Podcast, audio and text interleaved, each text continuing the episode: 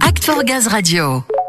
La région Est a décidé de réagir vite en ce début d'année pour réduire les dommages aux ouvrages. Elle a donc lancé le 28 mars dernier sa quinzaine anti-déo, une opération coup de poing comme l'on dit pour réaffirmer la présence terrain et la mobilisation de GRDF sur le sujet. Alors de quelle manière? Eh bien c'est ce qu'on va voir avec Samuel et notre invité Gaël Bourret. Et Gaël est appui délégué intervention exploitation maintenance d'IM Est Champagne. Bonjour Gaël. Bonjour.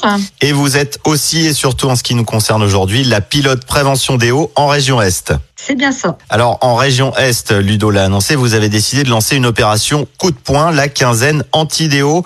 Quel en est le principe Gaël? Le principe de cette quinzaine anti-DO, c'est de faire de chaque salarié de la direction Est un ambassadeur de la prévention des dommages aux ouvrages. Et à ce titre, de réaliser une visite inopinée sur un chantier en cours pour accompagner une entreprise TP. Donc finalement, cette quinzaine, l'objectif principal, c'est d'une part de renforcer notre présence terrain, marteler notre proximité vis-à-vis des entreprises TP et plus largement accompagner l'ensemble de la filière TP. On va le préciser, Gaël, vous avez noté une recrudescence des déos sur la région et c'est ce qui vous a poussé à réagir sans tarder et motivé à lancer cette opération.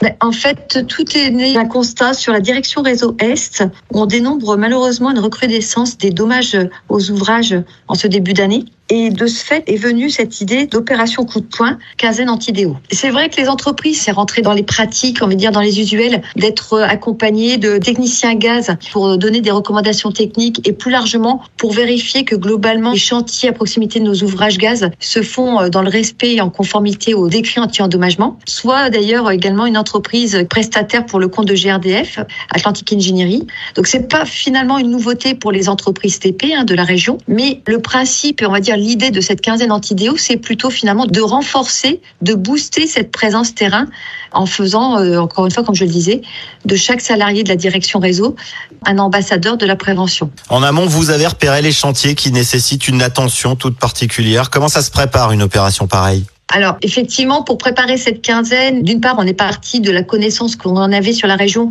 des chantiers euh, déclarés donc euh, dans nos outils, hein, les outils euh, Protis, via notre cellule travaux tiers. On a mis à disposition cette liste de chantiers existants et en même temps, on a filtré sur cette liste pour accompagner, on va dire, les salariés de la direction réseau et notamment pour ceux qui ont un peu moins l'habitude. On a un petit peu tagué les chantiers dits plus à risque, donc ceux pour lesquels on avait des entreprises dites récidivistes hein, ou les entreprises pour lesquelles on avait pu émettre des constats de travaux dangereux euh, durant les dernières semaines.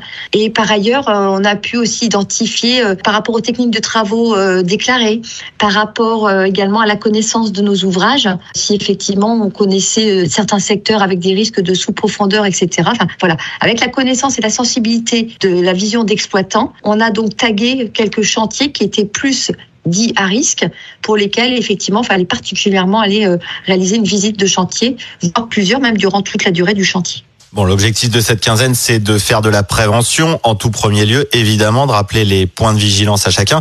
Et c'est aussi l'occasion pour vous de récolter des axes d'amélioration ou des éléments de réussite aussi.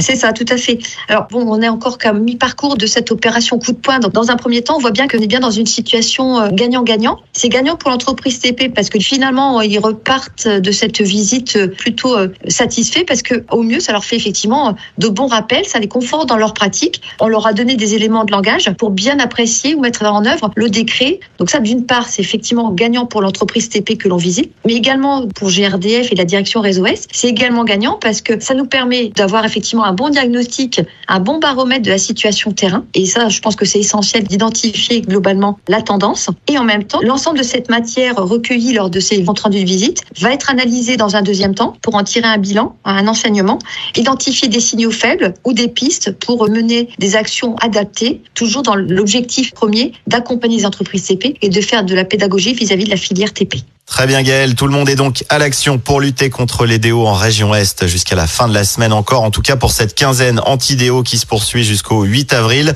Voilà en tout cas une belle initiative pour montrer aux entreprises de travaux publics que vous êtes mobilisés sur le sujet et à tous les niveaux de l'entreprise. Et l'idée c'est bien de créer une rupture dans ces dommages, voilà, dans cette tendance aux dommages aux ouvrages, créer une vraie rupture pour les prochaines semaines. Voilà. C'est ce qu'on souhaite et c'est l'objectif. Merci beaucoup Gaël Bourret. Merci à vous.